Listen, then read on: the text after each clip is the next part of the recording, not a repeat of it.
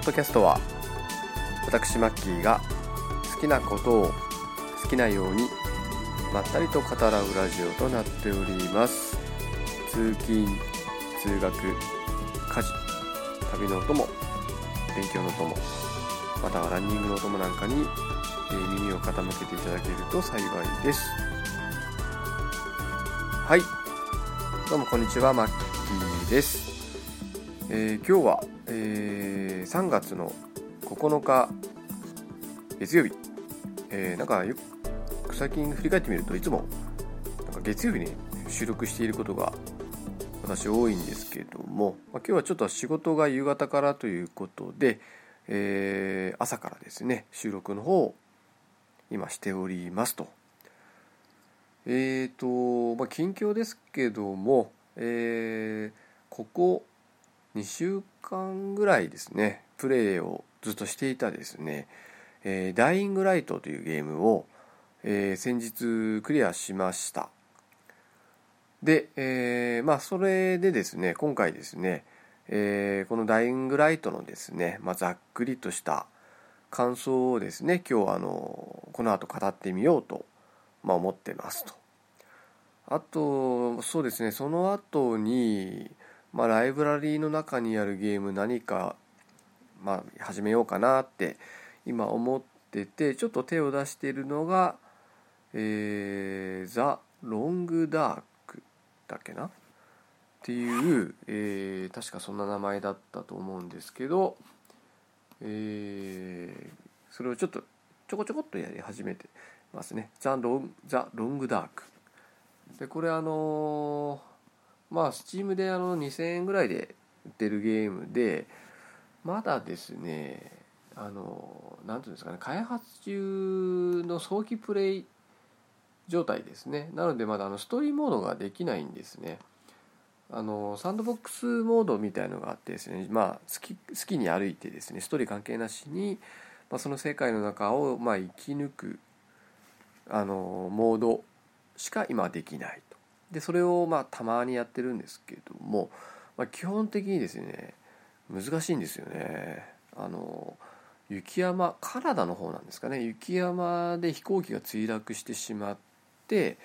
でそこからですねあのストーリーが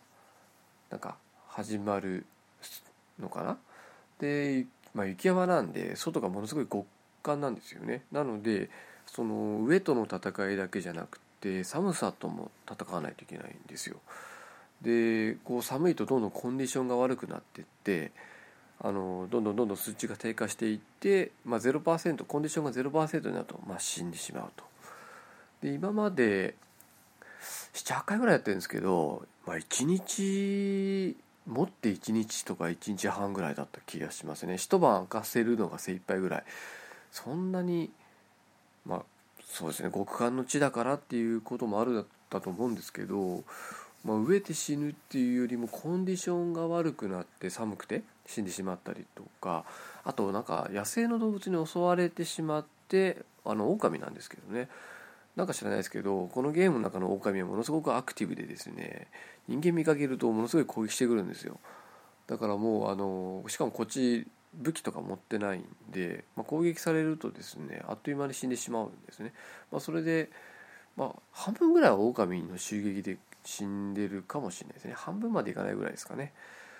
まあそんな感じのゲームでまあ面白いんですけどちょっとすぐ死ぬのでどうしたもんかなっていう感じでですねちょっとここ12日やってないんですけど2日ぐらいは。でこのゲームですねあのもともと日本語サポートはされていてですね Steam 上で、ま、ちょこっとあのダウンロードするだけで日本語対応もしてくれるので一応あの日本語でできてますんで、まあ、そこはちょっとありがたいなと、まあ、このゲームもですねある程度進んだりとかですねもうアストリーモードとかもし今後出てくるようだったらちょっとこの番組の中でまた語ってみようかなと思いますという感じですね。まあ、あとは、ま、相変わらずあのプレイ動画をですね YouTube で暇な時に見てなんか面白いゲームないかなみたいな感じでですね、まあ、参考程度に見ておりますと。まあそんな感じですかね。最近の近況は。ああとですねあの XBOX がやっと帰ってきました。2週間ぐらいかかったのかもしれないですね。14日、まあ、10日以上はかかったと思うんですけどようやく本体が帰ってきて、まあ、復帰して、まあ、再再度セッティングし直してまあ今特にやってるゲームもないので、まあ、セッティングしたまま特に何もしてないんですけど、まあ、とりあえずいつでもできる状態に、まあ、戻ったという感じですね。はい。でですね、今日はあの、ダイイングライトの話をしていく前に、えっ、ー、とですね、ちょっと溜まっているあの、お便りというかですね、メッセージをいくつかいただいてるので、ちょっとそっちの話をですね、先にしていきたいなと思います。で、あのー、ですね、まずは、えー、いくつかちょっと頂いてるんですけどメッセージあの山や山やんさんからいくつか頂いてるのとあとあの陣太さんですね秘密基地全員集合さんのですねから頂いているのでちょっとそちらの、まあ、メッセージを紹介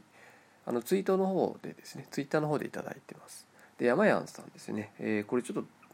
1ヶ月以上前なんですけど2月5日に頂いてるえもので、え第21回聞かせていただきました。私は最近ゲームを買ってもクリアできておりません。今ファークライ4をやっていますがクリアできないんだろうなてんてんてんと。いうことで、えー、メッセージいただいております、えー、山谷さんありがとうございます。えっ、ー、とですね21回というのはおそらくワンダと巨像の回だと思うんですけれどもえー、まあ、私がようやくクリアしたっていう話をしててですね、まあ、それで、まあ、あのツイートいただいたのかなと思うんですけども、まあ、ファークライ4やってらっしゃるそうですね。今今もこの現在やってるのかちょっとわかわからないですけどファークライ4をやってらっしゃっててあのクリアできないかもなっていうようなことをおっしゃってるんですけどなんか気持ちは分かりますね。あの私もですね実はファークライ3をプレイステーション3でやったことあるんですけどクリアしてません。あの飽きちゃいました途中で。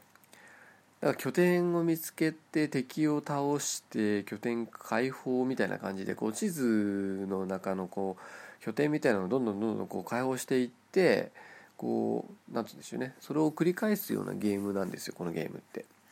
で私もですねあのメインストーリーそっちのけでそんなことばっかりやってたらもうストーリーもどうでもよくなっちゃってしかもゲームのシステム自体にもう飽きちゃってですね途中でクリアしなかったんで山谷さんがおっしゃってることはなんかすごくよくわかる気がしますね。なんか最近のこの「ファークライ4」とかあと私が今日語ろうと思ってる「ダイイングライト」にしてもあとあの「スカイリム」とかもそうなんですけど結構いろんなことできちゃうんである程度あの自由度高いですからねなんか全然メインストーリーと関係ないことばっかやってるとですねなんかメインストーリーほんとどうでもよくなっちゃってなんかしかもそのうち飽きちゃうっていうですねなんか悪い流れというかですね私もその流れで結構クリアできてないんですよ。スカイリムもなんか途中でやめちゃったしなかなか最後までやりきれないっていうのはなんかすごくよく分かりますね。あの無事クリアできるといいんですけどねファークライフ4私もあの、ファークライフをちょっと気にはなってるんですけど、どうしてもあの、3でもう飽きちゃってるんですよ。で、システム面とか、あんまり変わってないようなことを聞いてるので、多分飽きちゃうんじゃないかなと思ってですね、やってません。まあ、せいぜいプレイ動画、他の人のプレイ動画見るぐらいですかね。ちょっと今もですね、特に買う予定は、まあ特にないんですけど、まあいつか安くなったらちょっとやってみてもいいかなぐらいに思ってます。でちょっと山安さんのメッセージを、えー、続けて、えー、紹介します、えー、これは2月17日に、えー、いただいてます、えー、第22回聞かせていただきました。うちの PC は嫁専用なので Steam には手が出せないです、えー、これからもコンシューマーに限らず配信してくださいと、えー、メッセージいただいております。山谷さんありがとうございます。えー、第22回なので、えー、なんだっけな。前回の、えーと、前だから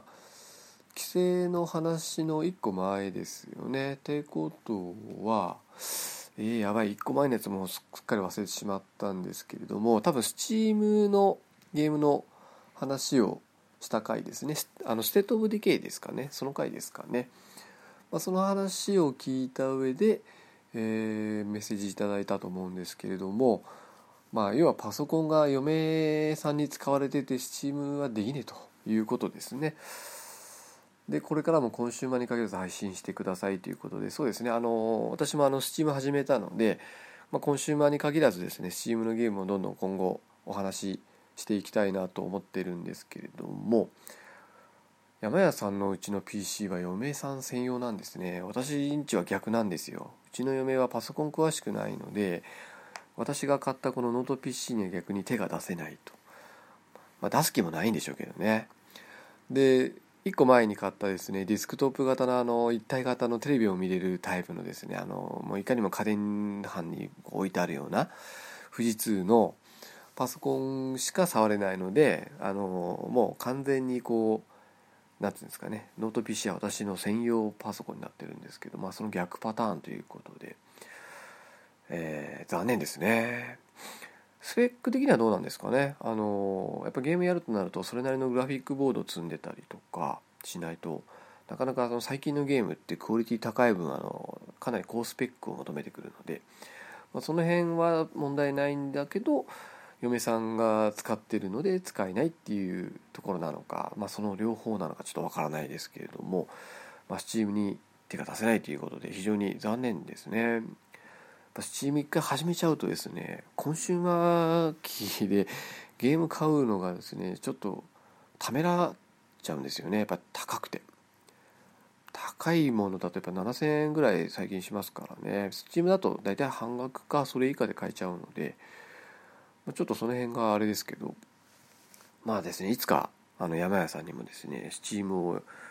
体験していただきたいなと思います。でこれからもコンシューマー機に限らず配信ということで、まあ、コンシューマー機の方もですねあの私プレイステーション4も XBOX1 も WiiU も全部持ってますのでただちょっと最近ですね特に気になるタイトルがコンシューマー機の方であんまないんですよねだからだか当分ちょっとプレイする予定があまりないかなというところでちょっとそこは残念ですね。はい、ということで山谷さんありがとうございました。で、ついついでっていう言い方ちょっと失礼なんですけど、山谷さんもう一つ頂いてるんですね。なので先に、えー、ご紹介します。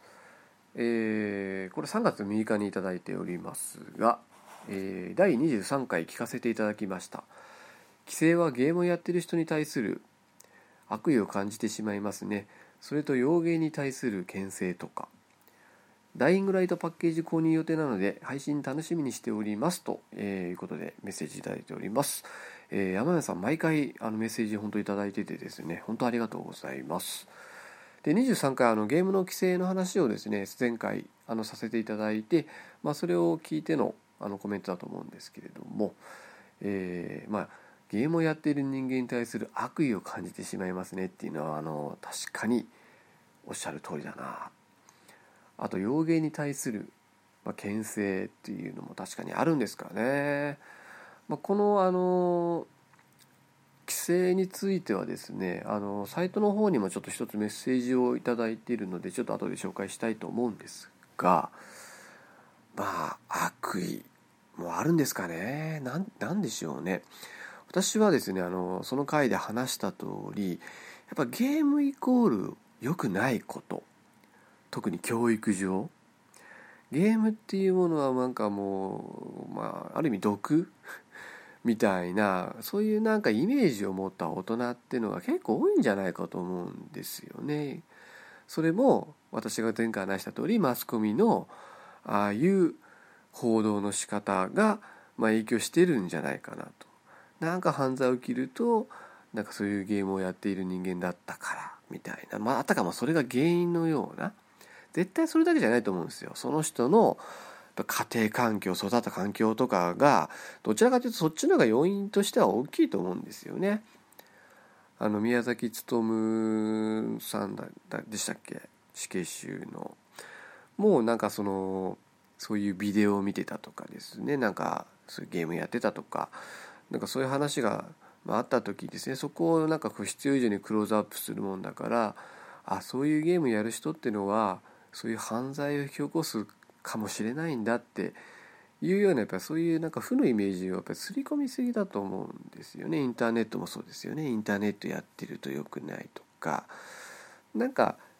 なんでしょうね。なんかまあインターネット嫌いですよね。ああいうマスコミの人たちも。ね。まあ、情報を牛耳ってた時代に比べるとやっぱインターネットがあるとねなかなかそういうのうまくいかないからあんまりよくも思ってないんでしょうけども、まあ、そういうあのゲームに対する無理解っていうところから来てるっていうあのものもあると思うしそういう規制をかけることで自己満足しているっていうこともあると思うんですよ。なんかあのですね何でしょうね。そういうなんかテレビとかでも結構自己自己自己規制っていうか自主規制っていうんですか？そういうの結構あるじゃないですか。だそういうものがあるのかなと思いますね。ということであの山谷さんありがとうございます。でダイイングライトお買いになる予定なんですね、まあ、4月16なんでちょうど1ヶ月ちょっとぐらいですか。あと1週間と。ですね。あのー、まあ日本語でできるからいいですよね。プレイステーション4でやられるのかなと思うんですけども、えー、今日はですねあのダイイングライトの話を後でしようと思いますので、えー、またちょっとダイイングライトについては後で話したいと思います。山谷さんありがとうございました。あとですね、えー、陣太さんからですねいただいたメッセージが、えー、これもちょっと1ヶ月ぐらい前になっちゃってるんですけど2月16日にいただいていますと、えー、ワンダと巨像会拝聴しました。忙しい中無事クリアおめでとうございます。16体目のしばらくの足止め一リスナーとしてドキドキしながら聞いてました、えー、これからカフェ開業に向けたはだかる挙動を倒していくマッキーさんの勇姿を想像しつつ配信楽しみにしてますということで、えー、メッセージいただいております。陣太さんいつもありがとうございます。えー、そうですね。あのかなり私16体目で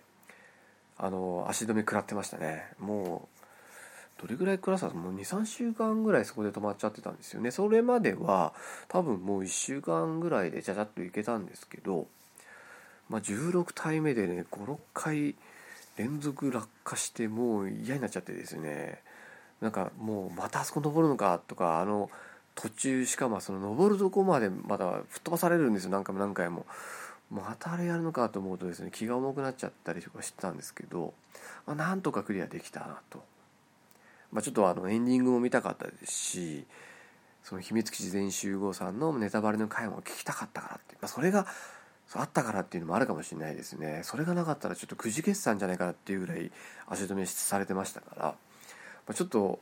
もしかしてこのままみたいに思われてたのかなと、えー、なんとかクリアできてよかったなと。で、えーまあ、これからカフェ開業に向けて立ちはだかる巨像を倒していく、まあ、今回みたいに倒せずにちょっと足 足止めされちゃうと嫌ですね。そうですね。あの、まあ、カフェ開業に向けてですね、まあ、学校の方もですねもうすぐ卒業なんですよ。でこの間あの店舗実習というですね実際にあのクラスのみんなでそのカフェの、屋号名店舗名ですね決めてコンセプト決めてメニュー決めてっていう感じであの全部決めてですね自分たちで内装とかもメニュー表も、まあ、看板とかもですねで作って実際にあのこの間あのの日曜日にですねその外の人が自由に入れるようにしてですね店舗実習という形で実際にあの販売をしたんですね。でまあ無事に終わったんですけど、まあ、準備とかすごく大変でしたね。あの結構試作も何回もしてですね。でできたと思ったレシピ表を作って。で、まあ、前日に仕込みしに行ってですね。で当日迎えて。で私あのデシャップというですねあのポジションやったんですね。デシャップってあの何て言うんでしょうねその注文を受けてそれをあのキッチンに伝えたりとか出来上がったものを逆にホールの人にこう伝えて持ってってもらったりとかっていうそういうなんかちょっとマネジメントチックなところのポジションなんですね。で一番ちょっと難しいポジションだって言われていて私が今あのそのクラスの中でですね唯一、まあ、カフェで働いて実際今働いているっていうことでまああの唯一できるんじゃないかということでですねそこのポジションをやらせてもらってまあなんとか無事乗り切れましたね、まあ、最初のあの開店してから1時間ぐらいはやっぱりかなり混み合ってですね注文も殺到してですねかなり混乱もあったんですけどもまあ今現在働いているカフェではもっと客とバッと来るので割とあの落ち着いてできたんですね、まあ、先生的には崩れそこで崩れちゃうんじゃないかと思ったんですけども、まあ、あの現場でもっともっとひどい混み具合を見ているおかげでですねそんなに混乱もせずにあの慌てることなく対応できてですねなんとか無事にあの終了できたと。であの、まあ、今月でもうあと講義の会とか何回か終わると、まあ、卒業ということで、まあ、そこからはですね、えー、まあちょっとどれくらいですね今のカフェ続けるのか、まあ、新しい店とか働き始めるのか、まあ、ちょっとその辺はですねあの今後の状態見ながら進めていこうと思ってますただちょっと店を開くのはもう少しまあそうですねあと1年とかかかるかもしれないんですけれども、まあ、ちょっとちょこちょことですね実現に向けて、えー、日々一歩一歩ですねやれることをやっていこうかなと思ってます。ということで、あの、ジンタさんですね、えー、まあ、いつもメッセージいただきましてありがとうございました。あとですね、もう一つ、あの、サイトの方のメッセージのところに書き込みをしてくれた方が1名いらっしゃってですね、その方の紹介をしたいと思います。えー、ですね、そのゲームの規制について考えるという会に、えー、コメントいただいてるんですけども、えー、いっちゃんより、いっちゃんさんって方ですね。えー、読ませてもらうと、えー、ゲーム映画等の規制は本当に困りますね。日本国民をバカにしているとしか言いようがないです。もっと信用してほしいと思うのですが今の日本は教員裁判官メディア弁護士の多くが左翼に乗っ取られているのが現状です。ゲームの修正については、えー、GTA5 グランドセフトオート5ですね。の日本語版なんてミッション自体が削られています。ということであのコメントをいただいておりまし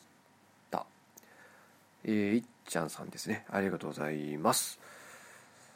えー、そうですね。やっぱりあの、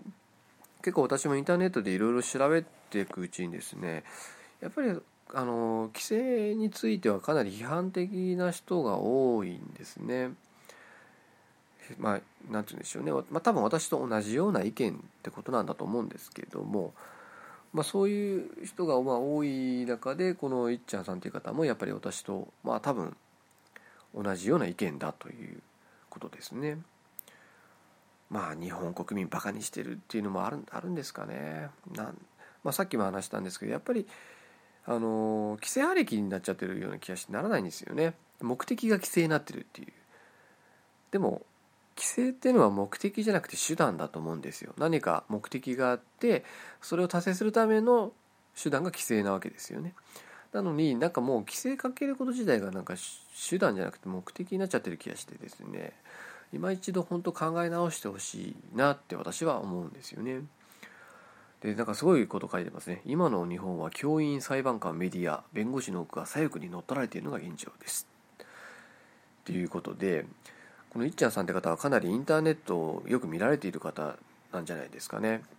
あの私もですねインターネットで結構いろんなサイトをネットサーフィンするのであのここに書かれていることはものすごくよくわかります。まああの左翼っていう一括りにしちゃうとなかなか難しいと思うんですけども、まあ、いわゆるその戦後教育の影響を多大に受けた方っていうことですかね。左翼っていうのは、まあ、私もあんま正直あまり好きじゃないです。こういう人たちってあの戦争反対戦争反対って叫んでるだけで実際自分たちは何もしないじゃないですか。自分で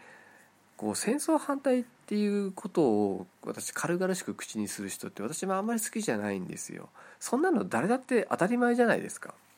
どこに戦争やりたがってる人がいるんですかって中にはいるかもしれないですけど戦争反対なんていちいち口で言わなくてもそんなこと当たり前だと思うんですよ。それでも戦争しなきゃいけないような状態っていうのが世の中には私はあると思ってるんですよね。その時に国のために戦えるかどうかっていうとこだと思うんですけど私はどうもこういうことを叫んでる人たちに限って人なんかもう一目散に逃げそうな気がするんですね。そういう人たち要は国のために死ぬ覚悟が本当にこの人たちあるのかなって。その上で戦争反対って叫んでるんだったら説得力あるんですけどそういう覚悟もないくせにそういうことを叫んでいる人たちがこういう人たちなんじゃないかな。なんか救助を守れとかですね。自衛隊を派遣するなとか。なんかお門違いなことを言っている人たちっていうのが私のイメージなんですよね。だから私もあまりいいイメージ正直持ってないですしそういう思想が日本を良くするともとても私も思えない。本当に国愛してるのかなこの人たちはって正直思ってしまいます。なんか国よりも思想を愛しちゃってるっていう感じですよねこういう人たちって。ちょっとあまりこのラジオでですね批判的なことを言いたくないのでちょっとここまでにしておきますけれども、まあ、国を大事にしてほしいですよね。まず何より。それがまず根底にあってこそだと思うんですよね。何にしても政治家にしても。そこに根底にやっぱ国のためにとか国を思う気持ちがないとやっぱりダメですよね。何をするにしても。はい。ということであのいっちゃんさんありがとうございました。で GTA のミッションも削られちゃったりしてるんですよね。であのそのゲームの規制の回で私話そうと思ってたことが一個あってすっかり忘れちゃってたんですけどあのやっぱり規制っていうのはですねやっぱある程度必要だと思うんですよ。でなんかよく自由っていうあのアメリカが好きな言葉あるじゃないですか。自由。あのある程度の自由っていうのは確かに必要だと思うんですけどやっぱり自由っていうのは特定のこうルールの中であって初めて自由っていうものが謳歌できると私は思ってるんですね何にも何の縛りもルールもないんだったらそれは自由とは言わなくて本当にただの無秩序だと思うんですよ。やっぱ秩序がある中での自由っていうのが本当の意味での自由だと思うのであのこういうものは規制かけた方がいいっていうものはあるんですよ。それがですねあの177っていう昔あったゲームなんですね。これ結構昔のゲームなんであの最近の若い人知らないかもしれないんですけどあの177条っていうのがどうもその強姦に対するあの罪をあの解いているあの条文があるらしいんですね。177条っていう。ちょっと私も読んだことないんですけど。でそれをその177を取ってですねゲームのタイトルにした上でゲームの内容がですねひたすら女の人を追っかけて強姦するっていうひどいゲームだったんですよ。で確かそれは当時すごい話題になったんですね。規制が入ったのかなんか販売中止になったのかちょっと覚えてないんですけどその辺詳しくは。ただすごい話題になったんですね。でああいうゲームはさすがにどうかと思います私も。別にプレイしたいと思わないんですけどちょっとそこまで行くと規制の対象になってもいいんじゃないかなと思いますね。ただただ人を殺しまくってこう殺人鬼を演じるゲームとかなんかアメリカとかにあるらしいんですけどそういうゲームは確かに、まあ、規制の対象になっても仕方がないんじゃないかなと思うんですよね。ただ表現が残酷なだけでストーリーとかその内容自体は全然まっとうなことをしているようなゲームにまで同じような規制かけるのはどうかと。で今日話そうと思ってるダイイングライトもそういうタイプなんですよね。まあ、ちょっとダイイングライトに関してはこの後話したいと思うんですけど、まあ、そういう、まあ、規制ある程度の規制は私も必要だと思っているのでまあ、そういった中で、まあ、どういう規制をかけるのかというところですよね。そこはもう一度ちょっと考えた方がいいんじゃないかなと思うんですよね。このいっちゃんさんに関しても同じように思ってると思うんですけど、まあ、日本国民を使用してないやつもあるんですかね。その辺ちょっと難しいですけどね。はい、ということでメッセージありがとうございました。ということで、あの、ちょっと最近いただいたメッセージをいくつかご紹介させていただきました。えー、ありがたいことにですね、毎回あのコメントいただいたりとかですね、山屋さんにも、陣太さんにもですね、メッセージいただきまして、えー、聞いていただいていてですね、本当にありがたいなと思っております。ではですね、今日の話題である、えー、だいぶ長くなっちゃったんですけど、えー、ダイイングライト、後半に関してはですね、この後、ダイイングライトについて、あの、私の感想、率直な感想とかですね、プレイの感想を、えー、話していきたいと思いますのでどうぞ最後までお付き合いください。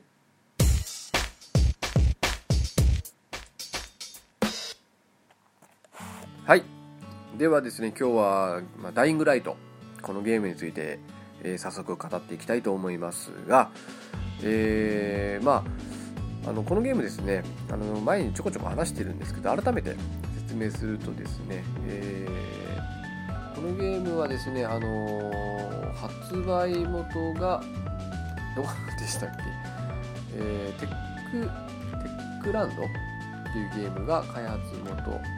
あゲームじゃねえや。テックランドという、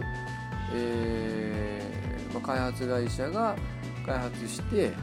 えー、るゲームですね、え、ちょっとちゃんと調べた方がいいですね、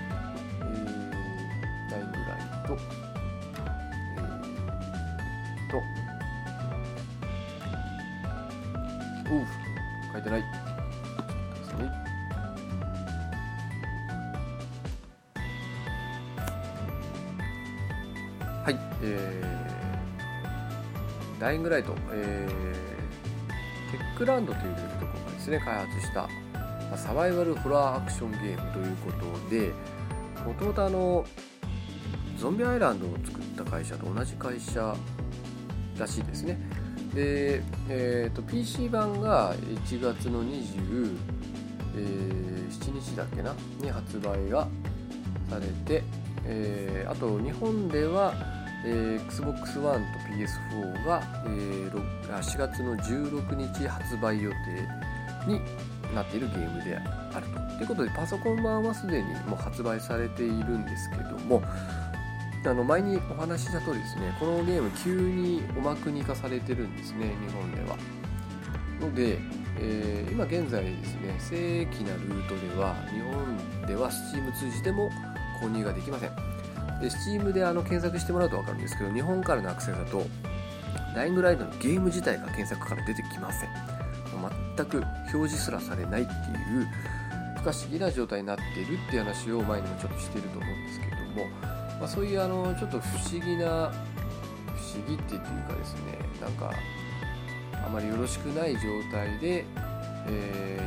ー、ていうんですかねおまくに化されてしまっていてですね。えー、残念ながら日本ではプレイすることができませんと。なんでコンシューマー機でしか今はプレイできない。まあ、その辺をですね、なんかいろいろお調べになってですね、あのテックランドに問い合わせている内容をサイトにアップされている、ブログにアップされている方もいてですね、まあ、それをちょっとちらっとさっき見てみたんですけども、まあ、あのやっぱりメーカーからその回答がちゃんと返ってこないらしいですね。なんで急におま国化したの？まあ、そんな言い方してないと思うんですけど突然日本語サポートをやめるわ突然サイトから消すわっていうのはどういうことだと早期で勝てたのにそしたらまあお金返すよとかですね日本語対応も今準備してますよみたいな返答は来るらしいんですけどあのなんで急にそういう対応したのかっていうことについては結局そのテックランドから回答がなくてでその発売元の方からに直接問い合わせてくれっていう話になって、えー、それでだからそっちに今問い合わせをしているようですねその方は。どこだっけななんかワーナーなんとかワーナーなんとかって言い方もちょっと失礼なんですけどなんかそっちであのまた別の方であの何て言うんですかねゲームの販売の方を全部管理しているからそっちじゃないと分かんないよと。いうことで、えー、そっちに問い合わせをしているようですね。バーナーゲームっていうのがパブリッシャーのようですね。なんでそっちに今問い合わせをどうもかけているようです。で、まあ、今まだそこで止まっているようですね。まあなんかこの、まあ、なんか意図があるんでしょうね。何かしらの、まあ、コンシューマー機で売りたいっていう意図なのかどうかちょっと分かんないですけど、まあ、何かしらの意図があって今は Steam では通常では購入できませんということで、まあ、そういう状態になってますよっていうのがまず1点ですねこのゲームに関して。なので、まあ、これ聞いてらっしゃる方で Steam やってらっしゃらない方はあれ？なんでな状態でゲームできるのっていうふうに思う方ももしかしたらいらっしゃるかもしれないんですけれども前にちょっと話したあのちょっと特殊な方法で購入を実は私もしておりましてあの、まあ、今からざっと簡単に説明するんですけど、まあ、あくまでもこれもですねあの正規の買い方じゃないっていうこととあの結果的にそのアカウントを BAN されるアカウント抹消される可能性も、まあ、なくはないんですね。なのでまあこれ聞いてやろうと思う方はそういうところをですねリスクをきちんと考えてやるやらないっていうのを決めていただきたいと思うんですけどもあの前に私があのステート・オブ・ディケイの時もちょっと話したと思うんですけどあのカート抜けっていうやり方はできなかったんですね。アメリカのサイトに入ってカートにステート・オブ・ディケイをぶっ込んで購入する直前ですね。でその上で日本のサイトで貼り直すと多分端末情報が残ってるから日本のサイトの中ですでにカートに入ってるっていう状態になるんですね。まあそれがカート抜けっていう買い方。で普通に購入できちゃう。で残念ながらですねこのダイイングライトは同じことでちょっとやってみたらですねできなかったんですよ。サイト自体が入れないからなのか規制がもうちょっと厳しいからなのか分かんないんですけど残念ながら購入できなくていろいろ調べてみると、まあ、別のやり方がどうもあるらしくてですね。私はそのやり方をやりました。推奨はしませんけども。でそのやり方簡単に説明するとですねあの VPN っていうものを使うんですよ。これバーチャルプライベートネットワークの略なんですけれどもこれ VPN って何かというとですねあのそういう仮想の専用線を作るようなあの技術なんですけども、まあ、それを使ったソフトがあってですね。ソフトあるんですね。私もちょっと知らなかったんですけど。その VPN まあなんかクライアント接続っていうものがあってですね。それを使うと、まあ、簡単に言うとですねそのアクセス元を偽造できるんですよ、まあ、偽造って言い方悪いですけどあの日本からのアクセスじゃなくてアメリカの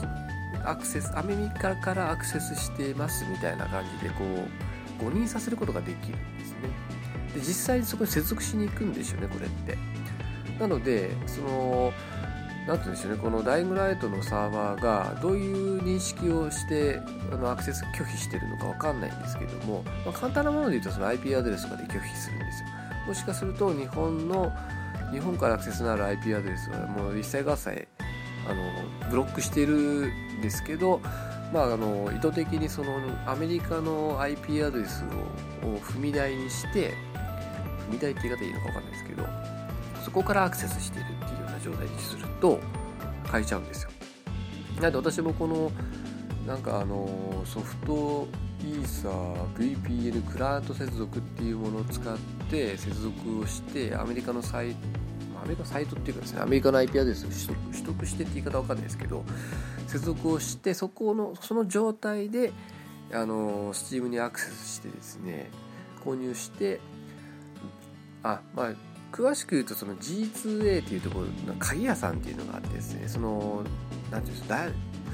えーと、ダウンロードキーみたいなのってあるじゃないですか。それを買ったんですねそこで。大体35ドルぐらいですね購入額が。なんで今日本円にすると、まあ、4000円弱ぐらいですかね。それであのダウンロードのキーをですね購入してでそれを Steam であの VPN でアクセスした上でアメリカからのアクセスにした上でそのダウンロードキーを入力してインストールしました。でそれで今プレイできるようになってますでちなみにあのロシア版が一番安いらしくロシア版だと123ドルぐらいで売っているようなんですけどロシアはですね安い分なんか規制が厳しくてあのゲームを立ち上げる前に必ず VPN を使ってロシアからのアクセスのように見せかけてからじゃないとプレイできない。だからコーププレイとかですねオンラインがなんかちょっとできないんじゃないかみたいなことが書いてました私はあのグローバルっていう多分日本以外でどこでもできますよっていうキーだったので高い分毎回毎回ゲーム起動するたびにはあの VPN 接続いらなくてですねその購入のダウンロードの時だけあの VPN 使ってそれで購入してその後は特にあの VPN 使ってません、まあ、そういうあのなんですねあの裏道を使って裏技を使ってプレイ、まあ、購入しましたと、まあ、前に言ったですね変な規制かけたりとかなんか、まあ、今回のはちょっとあの趣旨違うんですけどねなんかメーカー側のなんか明確な怪しいなんか変な違った意図があったんだと思うんですけどね、まあ、それでただですねあのやってるんですけどまあ、他のゲームでもですねやっぱ日本だけ規制かかってできないゲームはやっぱこんなようなあのめしめんどくさいやり方なおかつちょっとなんていうんですかねこの正規のルートじゃないっていう、まあ、後ろめたいところもありつつですね、まあ、そういう形で購入せざるを得ないっていうのが非常に不利益ですよね、まあ、ただとりあえずプレイ、まあ、プレイできるので。ということでこれあのライングライトについてはあの無事にですね私のパソコンにインストールすることができてプレイすることが、ま可能になりました。ただし全編英語ですと。いうところですね。なのであの詳しいですねストーリーはですねよく分かりませんでした。やっぱり。ところどころあの和訳してみたりとかですねあのシステム名とかですねこれ何のスキルなのかなとか、まあ、そういうのはちょっと和訳してったりはしたんですけど結構会話がこうバーッと早く進んでいっちゃうんですよ。だから全部読むのはまず無理ってなんとなくって感じ。なんとなくああなんかこういうことするんだろうなみたいな感じでそういう感覚で、まあ、プレイしてましたまあ、逆に言うとそういう感じでもですね特にその何やっていいか分かんなくなったりするような親切さはこのゲーム全然なくてですねちゃんとどこにこうクエスト選ぶとどこに目的地があるとか全部こ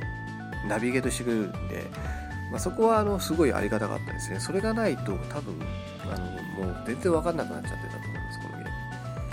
まあ、ということでえまあ、無事プレイをですねあの開始してであの無事にですねあのクリアまで至ったんですけども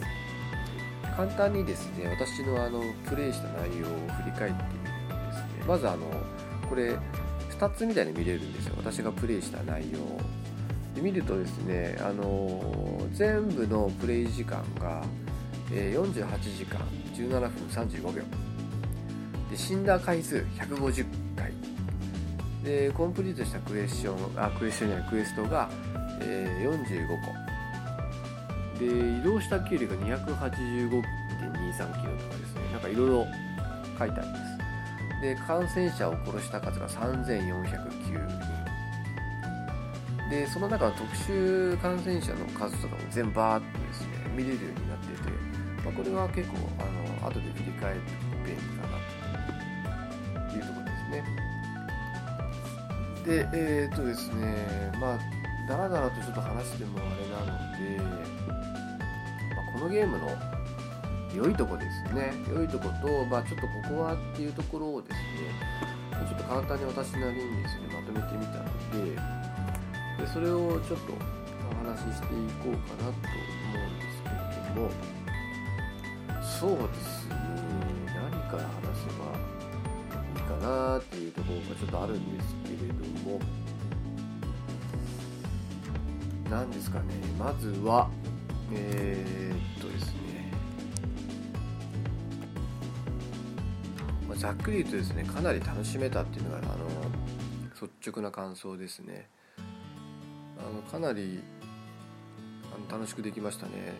ちょっとあの捜査官とかは、まあ、FPS なんで自分が見えなくてですねあの自分の視界の視点なんですけどちょっとあのゾンビアイランドやったことある方だと、まあ、ちょっとあの感覚に近いかなというところですね。で基本的にはそのオープンワールドなんでそのマップがあってですね、まあ、そこら中にまず基本的にゾンビがうようよいると。で序盤は特にですね基本的に戦闘は接近して戦います。近接で戦います。なんであの最初の頃はですね、まあ、武器も弱いんですけど、まあ、その辺の棒切れとか使って、えー、ゾンビを叩いて倒すと。で基本的に飛び道具もあるんですけどこれは中盤にならないと手に入らないですね。序盤ではちょっと手に入らない。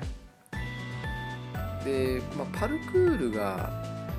特徴なんですよこのゲームは。そのパルクールアクションっていうパルクールっていうスポーツあるじゃないですか。まあ、自分の体だけ使ってですねいろんなこう壁とかビルとかによじ登ってですねあの、まあ、身体能力を駆使してですねよじ登ったり屋根に登ったりとかっていうことをするんですけどこのゲームもあの基本その、まあ、パルクールっていうアクションっていう、まあ、要はですねあのその地表にはゾンビがうようよしていてですね普通に歩いてるとものすごいゾンビに囲まれて殺されてしまうので基本的にはそのパルクールの能力を使ってですねこう屋根の上とか車の上とかを伝って目的地まで行くんですよ、まあ、ゾンビと戦わなくても済むように。で屋根の上にもゾンビいることはあるんですけどそんないっぱいいないんですねゾロゾロは、まあ、単体でいたりとかするんですね。であのー、ゾンビあるあるなんですけど1対1だったら勝てるんですよ。敵がゾンビが。目の前に1体しかいなければその棒切れならその辺の鉄パイプなどを使って倒すことができる。ただあの23匹に囲まれると、まあ、途端にやばくなるんですねこのゲームって。特に序盤は武器も弱いからかなり叩かないとゾンビ倒せないんですよ1匹。もうほんそれこそ78回ぐらいこうぶん殴んないとその1匹雑魚のゾンビすら倒せないので23匹に囲まれてるだけで他のゾンビからこう殴られたり噛みつかれたりとかしちゃってですねあっという間に死んでしまう。んで、まあ、その辺のですねあのその序盤からそのだんだん強くなっていくんですけどこのゲーム。その辺のバランスがかなり絶妙だったな。と、まあ、序盤はとにかくゾンビと戦うのはあまり得策ではないので、まあ、特にそのパルクールの能力を使ってですね、まあ、屋根伝って移動するっていうのが、ま、このゲームの特徴です。とでほとんどの建物はですねこう屋上まで登れるんですよどこまでも。ものすごい高い建物があったりとかその橋とかもあるんですけどその橋の上とかもですね伝って、まあ、登れるようにこのゲームになってるんですね。でこのゲームの序盤で特に苦戦する理由の一つにあのそのスタミナゲージがあってですね多分これデッドライジングとかあ違うデッドライジングじゃないなあのデッドアイランドにもあったと思うんですけど武器とか振り回すとスタミナがビヨーンって減るんですよ。で23回振り回すともうスタミナゲージ起きて歯入っちゃうんですねでこのゲームもそうで、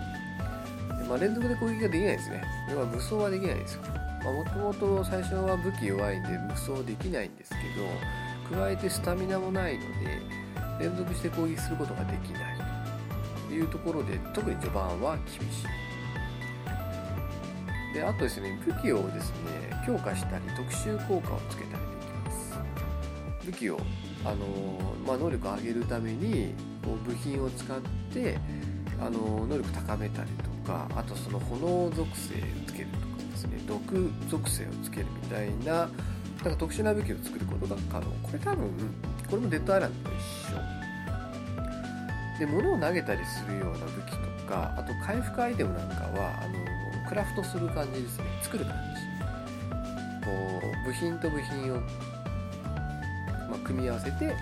回復アイテムを作るみたいな感じですね。あと序盤であのすごく活躍するものの中にあのモロモロトフっていうゲームの中で書いてあるんですけど火炎瓶ですね。火炎瓶がかなり序盤助かりますねこれ。かなり使いましたね。あの、まあ、ある部品2つあれば作れるんですけどあの火炎瓶を作ったりとかですねすることもできる。とゾンビはかなりいろんな種類がいてですねあのそのいわゆる雑魚っぽいゾンビからその特殊な能力を持ったゾンビがですね結構あっちこっちにいてですねこいつらがいると非常に苦戦します建物の中で出会った人とものすごい嫌です。あとこのゲームですねスキルの概念があってスキルツリーがあるんですけどそのスキルがですね3つに分かれてる。サバイバーっていう、あのスキルとあとパワーっていう、まあ、スキルっていうかスキルツリーですね。パワーっていうカテゴリーのスキルツリーとアジリティっていうパあのスキルツリーがあってですね。カテゴリーがあって。この3つのカテゴリーの中にいろいろなスキルがあって、まあ、レベルが上がっていくとあのそれぞれ割り当てられるんですけどこのあのサバイバーとパワーとアジリティはそれぞれカテゴリーが分かれてるだけじゃなくてあの経験値もそれぞれ別なんですよ。なのでレベルが上がるとこの3つのうちの1個ずつを上げていくんじゃなくてある程度例えばですねその屋根に登ったりとかあのそのよじ登ったりとかですね壁によじ登ったりとかそういうアクションしてるだけでこの経験値入ってくるんですよ。アジリティの要はその体を使ってるだけ。でそうするとアジリティのレベルが上がると。で逆に敵と戦ったりとかして敵を倒したりするとパワーが上がっていくと。あとクエストをクリアしたりするとそのサバイバルのスキルが上がったりっていう感じなんでこの3つはあの独立してるんですね。レベルが経験値が。なので、あのー、人によって結構これ差が出ると思うんですよ。ただ普通にクリアしてればあんまり差は出ないですけど私はかなり変なプレイの仕方をしたせいであのものすごい差が出てしまいました。っていうのもあの私あんまりストーリーとかクエストを進めずにひたすらゾンビ倒して遊んでたりしたんですよ。序盤から中盤にかけて。あのなんか途中であのドロップキックっていうスキルが手に入るんですけどパワースキルかな。アジリティかアジリティの中で。でそのドロップキックで敵を倒すのが楽しくなっちゃってですね片っ端からドロップキックかましてたんですね。で一撃で倒せないんですけど23回こうぶち当てて敵を吹っ飛ばしてでとか遊んでたらあのー、最初ですね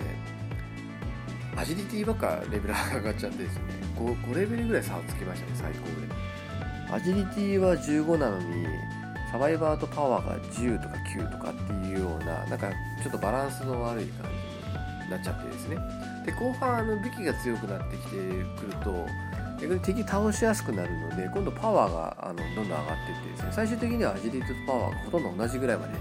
あの回復したんですけどサバイバースキルがですねあの最後までレベルあまり上がらずに結局最後もですね4レベルか5レベル差ついたままのクリアになってしまったまあ別にそれが問題あるわけじゃないと思うんですけど、まあそんな感じであのスキルのあの経験値っていうのはそれぞれカテゴリーが分かれて独立してますよっていうところ。あとあのセーフゾーンってあるのがあるんですよ。完全にあの安全な場所、ゾンビが入ってこない場所、なんか入れない。まあ、これは、まあ、ゲームの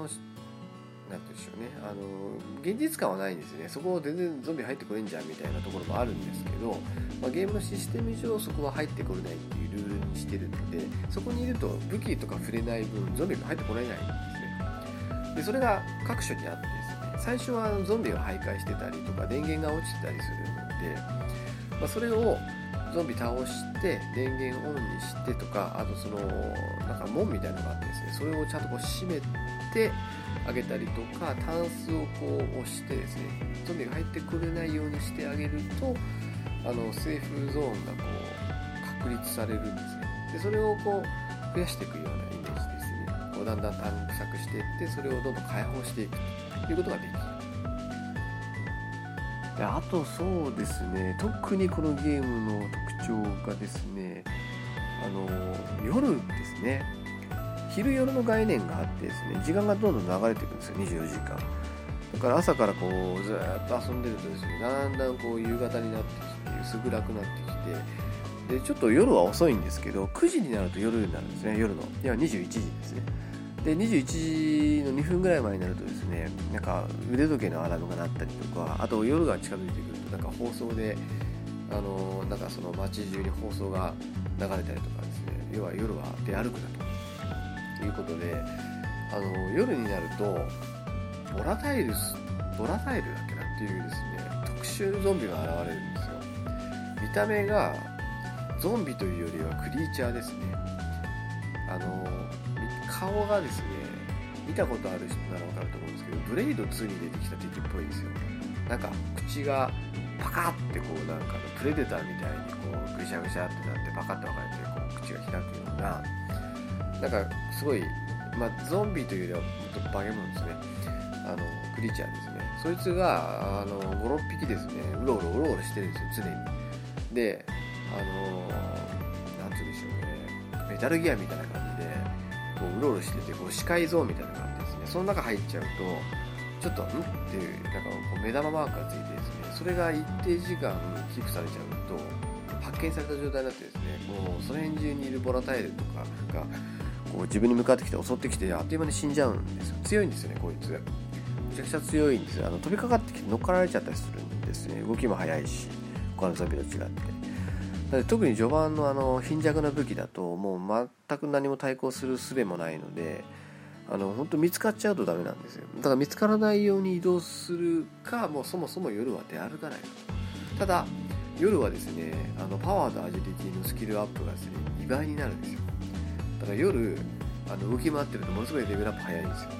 だからまあそこはちょっとこう、まあ、バランスですよね、まあ、難しいとこなんですけど夜あえて出歩いて危険を探してでもレベルアップするか。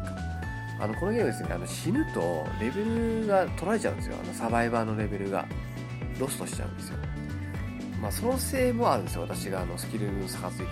私結構無謀に夜まで歩いてたし敵とこう戦ったりとかしてばっかりやってたんであのどんどん死んでたんですね。150回で相当死んでると思います。多分このゲームやってる中のあのあれでも。相当死んでる方だと思うんです。なのであの1回死ぬとですねサバイバーポイントがですねなくなっちゃうんですよある程度。3600最高で3600ポイントぐらい失っちゃうんですよ。でこれって序盤のクエストをクリアした時にもらえるポイントよりも大きいんですよ。だから死にまくっちゃうとどんどんどんどん減っていっちゃってそれでスキルに、あのレベル差ついちゃったんです。なのでまあサバイバースキル取られたくないんだったら夜はあまり歩かない方がいいのかなと、まあ、その辺のバランスが私みたいに悪くなっちゃいますよってところですあとですねあのなんか飛行機で救援物資みたいのをこうランダムでこう落としていくんですよ軍が。でそれをこう素早く取りに行くと全部取れるんですけどちょっとほっとくとですねバンディットっていうその無法者のやつらがですねそれを取りに来ちゃってですねその辺で陣取ってるんですねその周りで。でそいつら倒すと手に入れたりすることができるんですけどそれが楽しくてそればっかりやってましたよ私。もうなんかあの救援物資が投下されたぞっていうのがマップで出てくるんですよピコッつってそうするとそこまでこう猛ダッシュしていってですねアイテム獲得してみたいなことができますよと。あとそうですね特に面白かったというかですねこのゲームやってて思ったのがあの結構いろんなゲームのいいとこ取りをしているゲームなという気がしましたね。例えばですねあのこのゲームその鍵をですねあのかかっている宝物とかですねこう解除するピッキングするんですけどそのピッキングシステムがですねどっかで見たことあるぞこれって感じなんですけどあのフォールアウトとかスカイリムと全く一緒です。見た目も。だからそれが面白いなと。別にあのパクってるからなんだこのゲームとは思わないんですよね。なんかこううまいこと消化してるっていうか吸収してるっていうかうまいこと使ってるんですね。そのいろんなゲームのいいところをですね。ただそれがすごくマイナスになってるっていうイメージは全然なかったです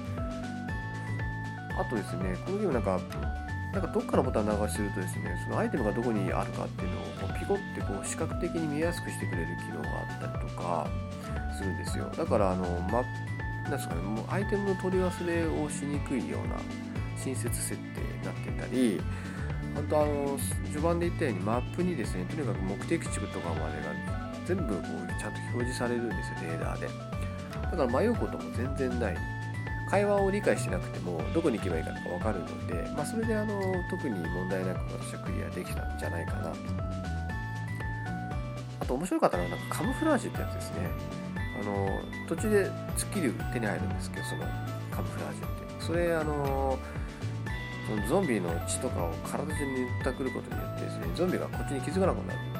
すそれ使うと夜でもある程度出歩けるようになるんですね。まあそれがちょっと面白いなと思いました。あのウォーキングデッドのファーストシーズンのですね4話目ぐらいでさ確かあのやってましたよね主人公が。体にたくってゾンビに気づかれないように。まあ、あれあれと一緒だなと思って面白いなって思います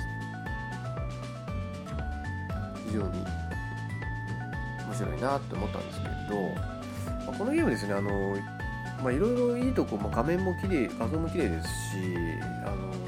建物とかもすごい立体感があるしそこをこう自由にこう動き回れる、まあ、アサシンクリートでしたっけ？あれもちょっと似てるかもしれない。ああいう感じでこう好き勝手にいろんなとこ登れたりするので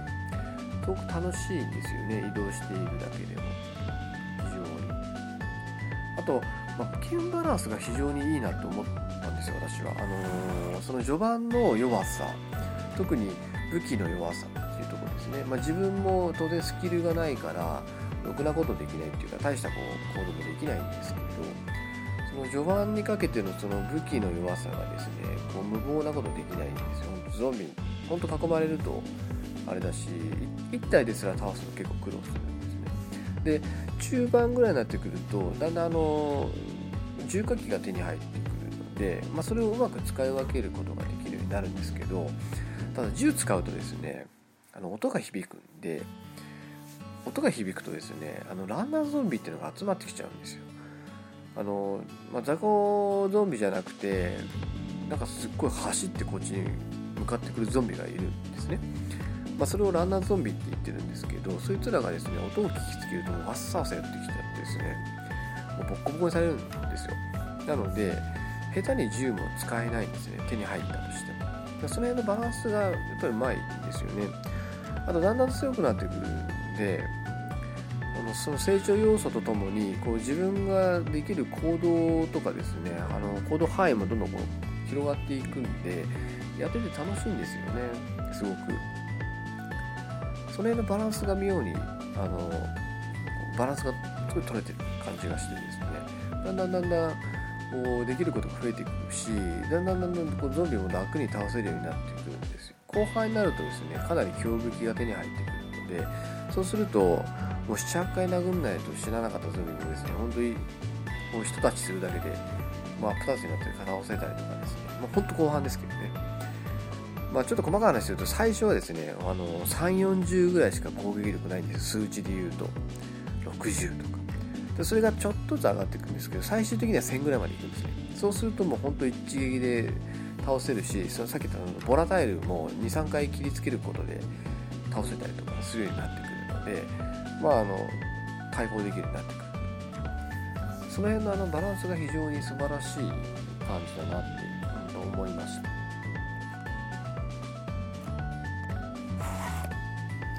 はいということでまあ今ちょっとずっと結構いいところをですねこのゲームの良いところを、まあ、あのお話ししたんですけれども、まあ、一応ちょっと気になったところ悪いところですね。もうちょっと話をしたいなと思います。えーとですねこのゲームですね悪いちょっとここはどうかなって思ったところはあんまりないんですよ。非常によくできたゲームでシステム的にもバランスも画像も綺麗でまああれなんですけどただストーリー的なところは非常にまあありがちなストーリーかなと。特にあのびっくりするようなストーリー展開もないですしメインストーリーだけ進めちゃうと割とあっさりクリアできちゃうんじゃないかなと思いました。ただ私みたいにサブクエストばっかりやってるとあのプレイ時間多分余裕で50時間ぐらいいくと思います。これでも結構セーブしました。あのちょっとこれ以上やるとメインストーリー進めれなくなっちゃうんじゃないかなっていうあの恐怖感があってですねファークライ3の時のような。あったんであんまりちょっと横道にそれすぎてですね目的見失っちゃうとあれだったので結構あのサブクエ無視してですねある程度進んでそれぐらいだったんですよ。だからもしかするとメインストーリーだけ進めてたらもう10時間とか15時間とかでもしかしたらクリアできるぐらいのボリュームだったかもしれないですね。だからちょっとそこだけやっちゃうとこのゲーム非常にもったいないところかなと。あとですねこれは私のプレイスタイルのせいもあるんですけど本当よく死にますこのゲーム。もう150回死にましたからね私。150回ってなかなかのもんじゃないですか。あのそのよく死ぬっていうのがあのいくつかパターンがあってですね。あのまあ当然ゾンビに襲われて死ぬことあのボラタイルに襲われて死ぬこととかも結構多いんですけどそれ以外でよく死ぬパターンがですねまず落下死高いとこから落ちて死ぬ。で調子に乗ってこうポンポンポンポン高いところ登れるんですけど、まあ、踏み外しちゃったりとかしてあと掴み損ねてですね届かなくてそれでそのままヒューッと落ちてぐしゃっと落下しっていうのは結構多いです。だからあんまり無理しすぎるとですね結構すぐ死ねます。あと次に多いのが爆死ですね。爆発死。なんか近くに爆発するオブジェクトがあっ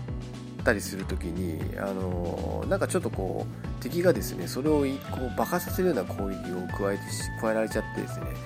あの爆風に巻き込まれて死ぬこともあるし自分でそのドラム缶を間違えて撃っちゃって死ぬこともありました近すぎて巻き込まれて自分ごと死ぬみたいな。あとあのゾンビだけじゃなくて人間も敵として出てくるのでその銃火器で撃たれた時にですねさっき言った近くにそのオブジェクトがあって爆風に巻き込まれて死んじゃうっていうのも結構多かったですね。なのであの結構よく死にますね。ちょっと死にすぎじゃねえ。あの体力があるんですけどなんすかねあのゾンビの攻撃が痛いんですよ一撃があの数値で言うと100しかないですけど1回分流れると230ぐらい減っちゃうんですよ下手すると。だから34回連続でこうタコラグりされるとあっという間に死んじゃったりとかするんでちょっと死にすぎじゃないのかなってやってる時ちょっと思ったりとかあとその落下死っていうのがですね結構後半になってくると結構シビアな操作を求められるシーンとかあるんですよ。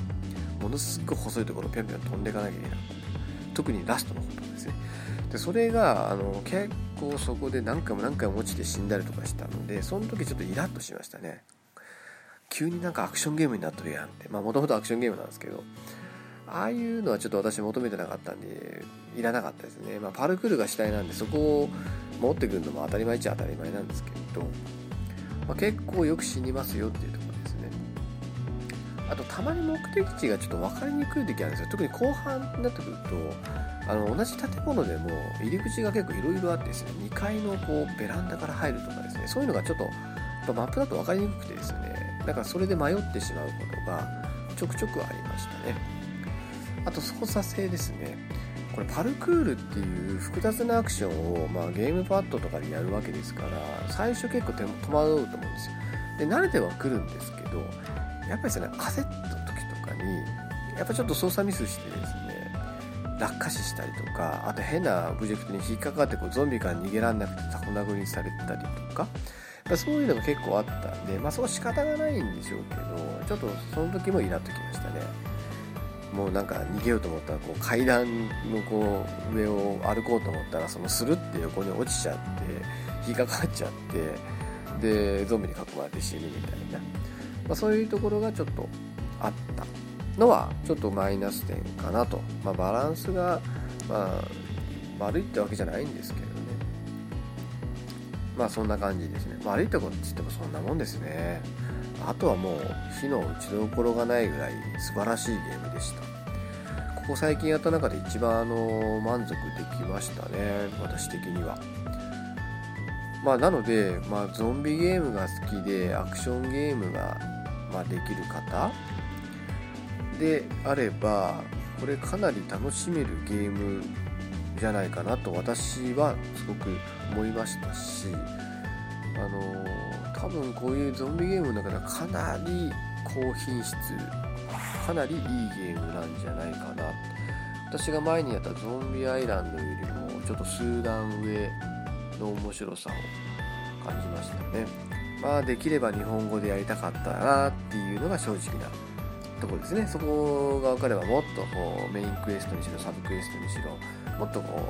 うストーリー理解しながらやることができたんでそしたらもっともっと楽しくなったと思うんで、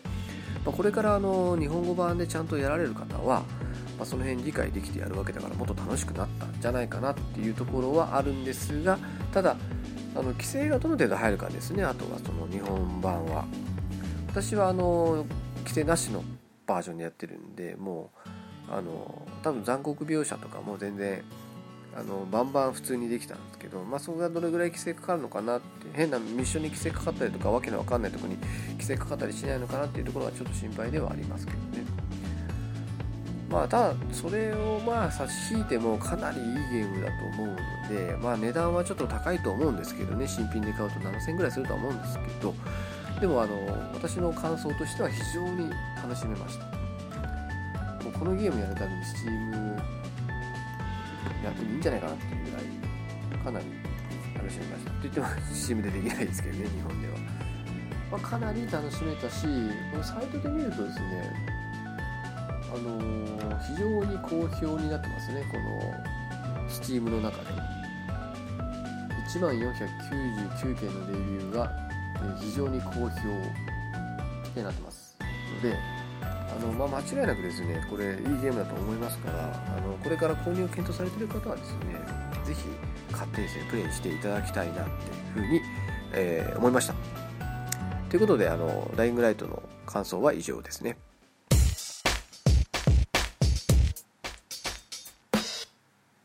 はい。